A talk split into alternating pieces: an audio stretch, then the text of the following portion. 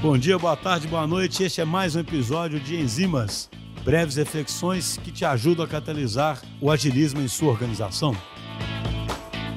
Bom dia, boa tarde, boa noite. Eu sou o Vitor Pontello, Head de Dados e Analytics aqui na DTI. E na semana passada, no último Enzimas, começamos a discutir sobre o porquê de tomar decisões com base em dados. Quem não conferiu ainda o último Enzimas, confira, você não vai se arrepender.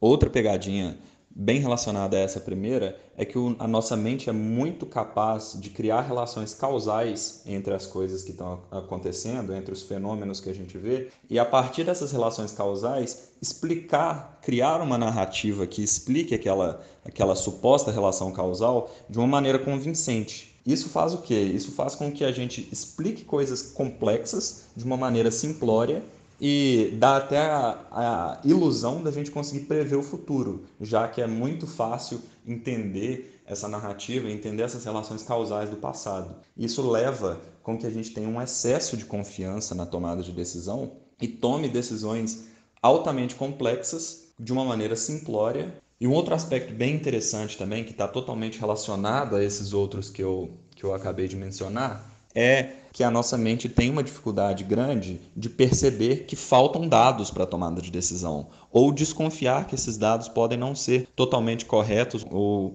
completos. Isso está diretamente relacionado ao conceito de ignorância objetiva, que nada mais é do que a gente não buscar as informações necessárias para a tomada de decisão assertiva. Existem dois problemas, né? Um é não ter essas informações e o outro é não buscar as informações e não perceber que a gente poderia incrementar, melhorar a tomada de decisão através da busca dessas novas informações, desses novos dados. Esses dois problemas impactam a tomada de decisão assertiva. E o problema é que a nossa mente naturalmente não percebe que faltam essas informações. E aí tem aquela questão do excesso de confiança. E esse excesso de confiança em um mundo VUCA altamente incerto, altamente controverso, altamente volátil, faz com que alguns riscos que poderiam ser mitigados não sejam e que essas decisões levem a empresa a problemas futuros. Por isso que é nesse mundo de incertezas mais importante ainda a tomada de decisão com base nos dados. Para levar essa discussão para um lado um pouco mais objetivo agora no final, é, existem dois tipos de decisões que as iniciativas de dados podem ajudar bastante as empresas. O primeiro é na descoberta de insights e oportunidades nada óbvias dentro do contexto da empresa. Um clássico nesse aspecto, para exemplificar, é quando descobriu-se que pessoas que compram fraldas tendem a comprar cerveja. E a partir daí, posicionou-se as fraldas próximo das cervejas ou vice-versa, de forma que facilitasse essa compra e aumentasse o ticket médio do supermercado. Isso é uma análise altamente complexa que dificilmente um analista ou uma pessoa observando os dados ali de compra e venda do, dos clientes conseguiria chegar a essa conclusão. E isso foi possível através da análise dos dados e na utilização efetiva dos dados como um ativo estratégico. Outro tipo de tomada de decisão em que iniciativas de dados são muito bem-vindas e conseguem gerar bastante valor é, rapidamente é no contexto de tomadas de decisões repetidas, em que um pouco de melhoria nessa tomada de decisão já representaria ao longo prazo uma melhoria significativa na produtividade da empresa. Por exemplo, quanto que eu vou produzir no próximo mês ou quanto de matéria-prima eu preciso ter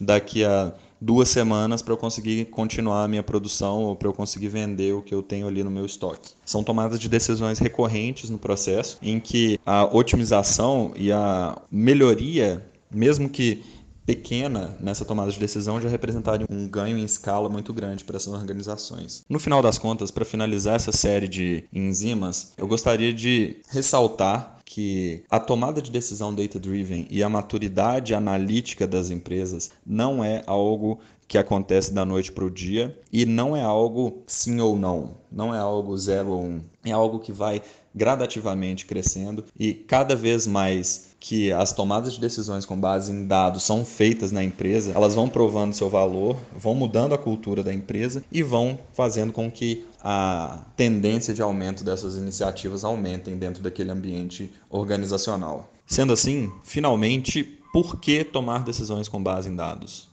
Tomando decisões com base em dados, a gente consegue mitigar os vieses intuitivos, a gente consegue aumentar o nosso poder cognitivo e a gente consegue aumentar a assertividade da tomada de decisão. Os dados de alta qualidade, organizados de uma maneira que facilite o trabalho analítico em cima deles, facilitam com que as pessoas enxerguem melhor o que está acontecendo e facilitam a tomada de decisão, mitigando todas aquelas armadilhas cognitivas que a gente comentou durante esses episódios e fazem com que a empresa acerte mais na tomada de decisão. Além disso, ter dados de qualidade e organizados de uma maneira que facilite as atividades analíticas com esses dados, democratiza a possibilidade de tomada de decisão dentro da organização como um todo, de uma maneira que pessoas de diferentes contextos com acesso aos mesmos dados tenham capacidade de tomar as mesmas decisões. Então, não fica tudo na mão só de uma pessoa